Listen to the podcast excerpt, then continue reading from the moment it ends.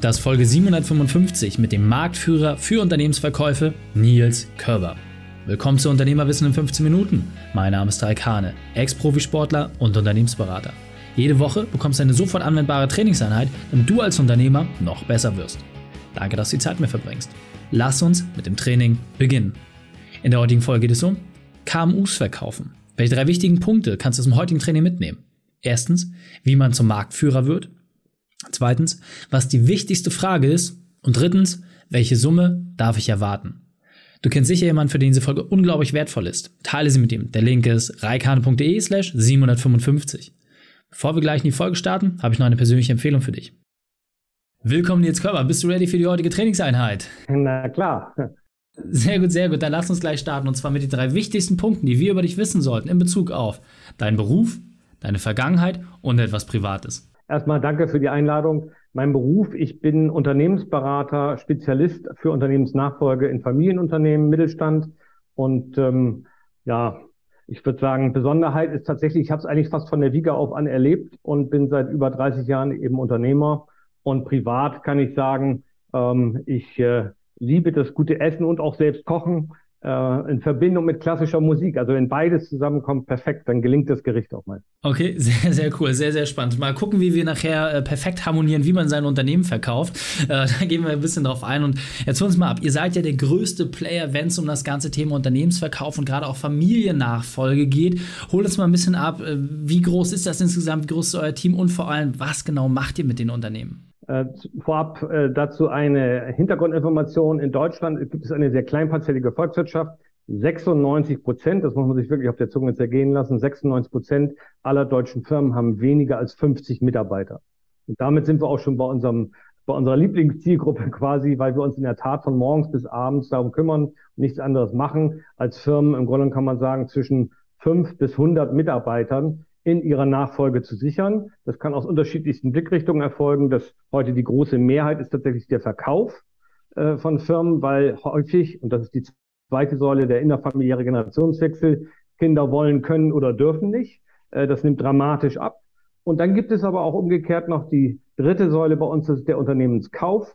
Nämlich dann, wenn ich zum Beispiel anorganisch wachsen will, weil ich gar keine Mitarbeiter mehr am Markt finde oder weil ich selbst vielleicht konzerngebunden einfach Lust habe auf das Abenteuer Unternehmertum.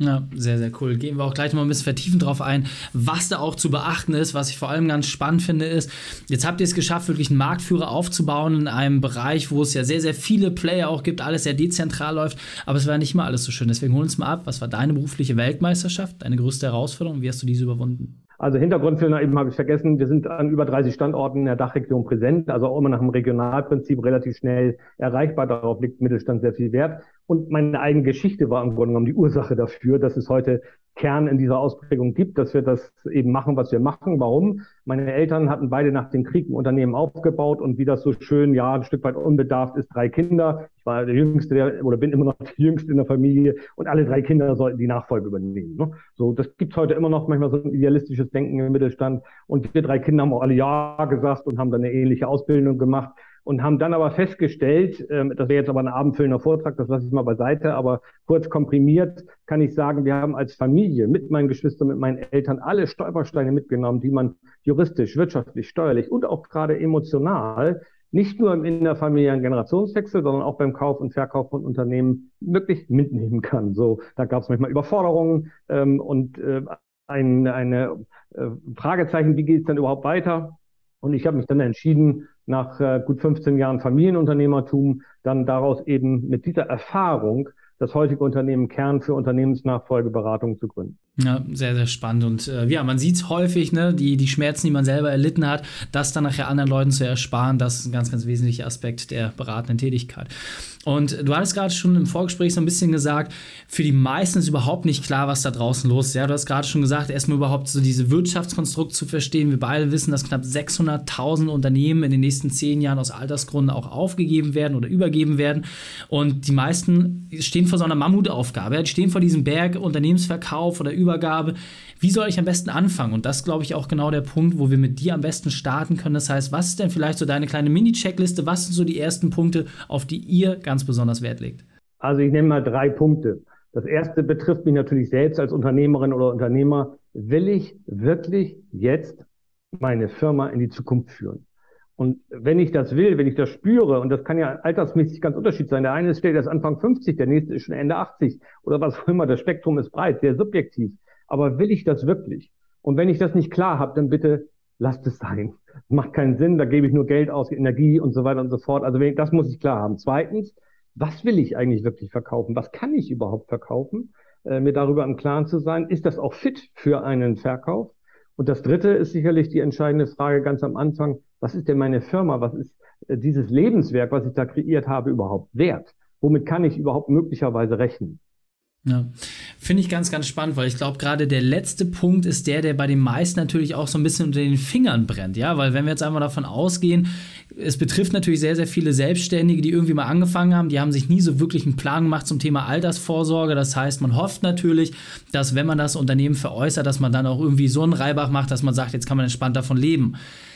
Jetzt wissen wir beide natürlich, dass das im KMU-Umfeld meistens nicht ausreichend ist. Kannst du da vielleicht mal ein bisschen reingehen und uns mal abholen? Was sind denn da so vielleicht die durchschnittlichen Verkaufs- und Transferwerte? Was können die meisten denn überhaupt erwarten, gerade so von 0 bis 100 äh, Angestellte oder von 5 bis 100 Angestellte?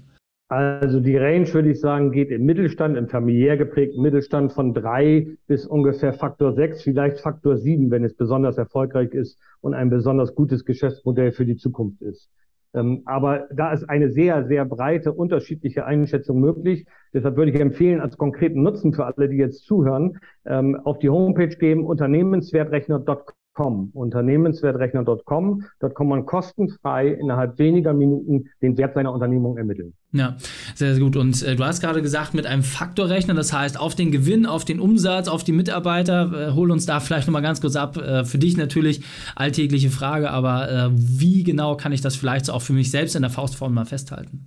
Ja, entscheidender Punkt ist natürlich, was sind die realistischen Kosten? Was ist das realistische Ergebnis, was meine Firma erwirtschaftet? Und je nach Gesellschaftsform äh, nehme ich vielleicht schon immer vorweg Gewinne heraus und mein eigenes Gehalt sozusagen immer in der Hoffnung, dass auch ein Gewinn nachher rauskommt, nehme ich es mir vorher weg. Dann muss ich also zum Schluss letztendlich ungefähr ein Ergebnis vor Steuer und Abschreiben ermitteln. Und da bei aller Bescheidenheit kann ich auch nicht nur 1000 Euro als Unternehmergehalt ansetzen. Das muss realistisch sein, wie ein fremder Dritter das Gehalt auch ansetzen würde. Und wenn ich diese Zahl ermittelt habe, wo ich wirklich sagen kann, okay, und auch die Kinder, die vielleicht noch auf der Payroll stehen, die nehme ich da jetzt mal wieder weg, weil die erhöhen nämlich den Gewinn wieder oder Oma und Opa oder was auch immer. Es gibt viele inhaberbedingte Besonderheiten. Also ich muss eine sogenannte bereinigte Zahl mir ausrechnen. Und wenn das ein realistischer Gewinn ist, den ich auch kontinuierlich über einen längeren Zeitraum erwirtschaftet habe oder auch perspektivisch erwirtschaften kann, dann nehme ich das mit dem Faktor, den ich eben erwähnt habe, nämlich zwischen drei und vielleicht sieben. In dieser Range kann ich dann mir ungefähr über einen dicken Daumen auch den Wert ermitteln. Okay.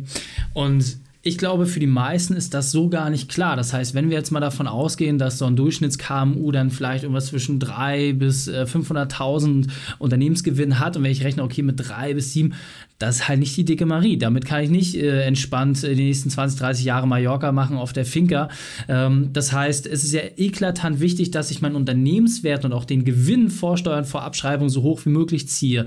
Was sind denn da aus deiner Erfahrung nach die Hebel, die ich, ja, sag ich mal, auf den letzten Metern noch noch drehen kann, um genau dort auch Einfluss zu nehmen. Ja, genau. Also es gibt immer diese steueroptimierte Denken im Mittelstand. Also bloß keine Steuern zahlen oder möglichst wenig. Das heißt, in den Jahresabschlüssen, Bilanzen vorher wird alles versucht, was nur irgendwie künstlich zu Kosten möglicherweise führt. Oder es gibt Konstellationen auch gerne mal mit Immobilien zum Beispiel zusammen, um irgendetwas zu drücken. Das muss ich natürlich vor einem Unternehmensverkauf auch wieder bereinigen, aufräumen, weil mein Gegenüber, dieser fremde Käufer, der will ja verstehen, wie real ist denn das Geschäftsmodell, was kann ich denn jetzt wirklich erwirtschaften? Äh, und von daher ist meine dringende Empfehlung wirklich immer mit dem Gesichtspunkt eines fremden Dritten auf die Firma zu schauen und daraus dann auch einen Gewinn vor Steuern, äh, vor Abschreibung zu ermitteln, um zu sagen, und das ist per dicker Daumen das, was ich in der Zukunft erwirtschaften kann und auch bewiesenermaßen in der Vergangenheit erwirtschaftet habe. Das heißt ja nicht, dass wenn als Ansatz, wenn ich eine Immobilie extra habe oder so etwas, dann ist das auch ein separater Wert.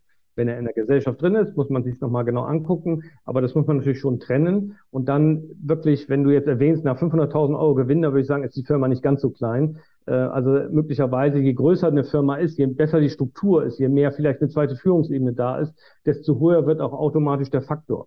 Also komme ich da vielleicht schon mit Faktor 6, vielleicht sogar auch darüber hinaus schon klar. Ja, sehr gut, weil ich glaube, das ist natürlich auch ein entscheidender Faktor. Erstens gibt es eine nächste Führungsebene. Was passiert wirklich, wenn der Inhaber nicht da ist? Wie gut sind die Prozesse, Strukturen? Wie skalierbar ist das? Die, die Langfristigkeit, und das ist ja genau auch ähm, das Thema, wo ihr dann letzten Endes einsteigt.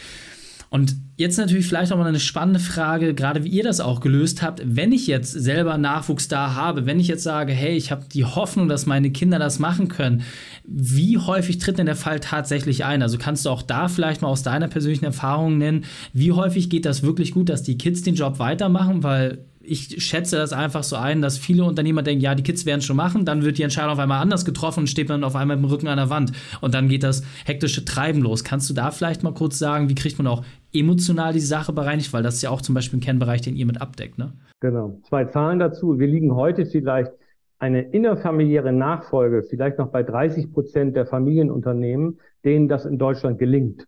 Das ist schon dramatisch abgeschmolzen. Und äh, der zweite Hinweis, in der Tat, innerfamiliäre Konflikte sind ganz normal. Es gibt ja ein, ein ganz enges Rollenüberschneidungsverhalten. Ich bin einmal Familienmitglied, Vater, Sohn, Tochter, Mutter und gleichzeitig bin ich aber auch Geschäftsführer, Gesellschafter.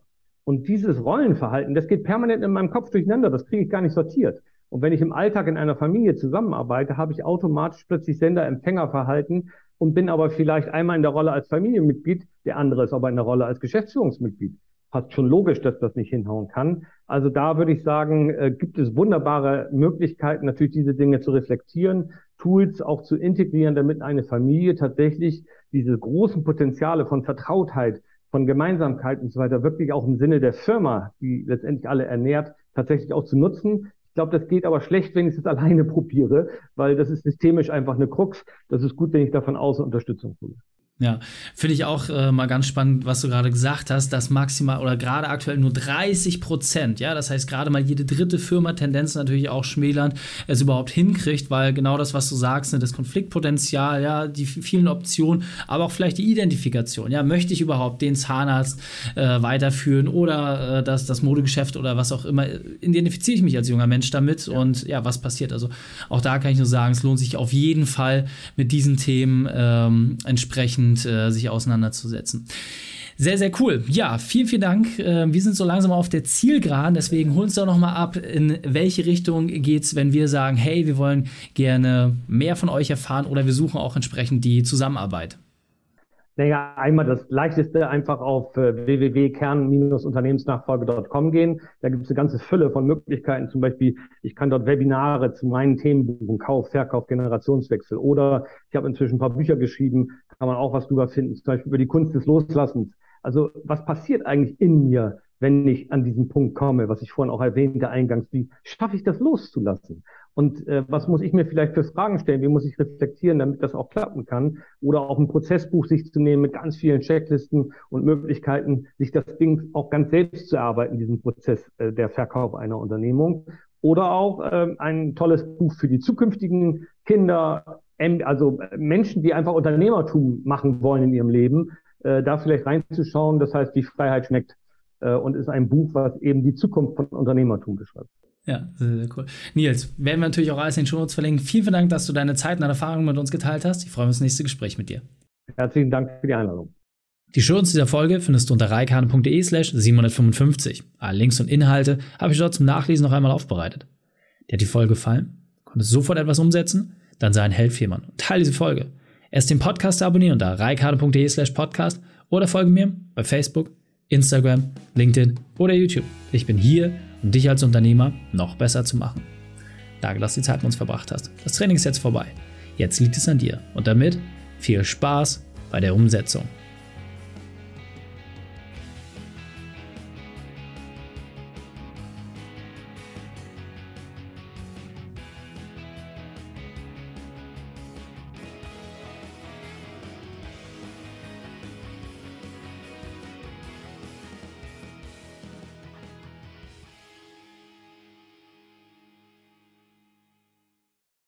Und wenn du Ideen wie diese für dein Unternehmen auch umsetzen möchtest und auch 10 Stunden pro Woche weniger arbeiten, dann buche deinen Termin für ein kostenfreies Erstgespräch. Dann sprechen wir gemeinsam und schauen, mit welcher Methode wir dich am schnellsten voranbekommen. Geh einfach auf reikane.de slash Austausch und buche dein kostenloses Erstgespräch. Einfach eintragen und dann sprechen wir schon bald persönlich miteinander. reikane.de slash Austausch.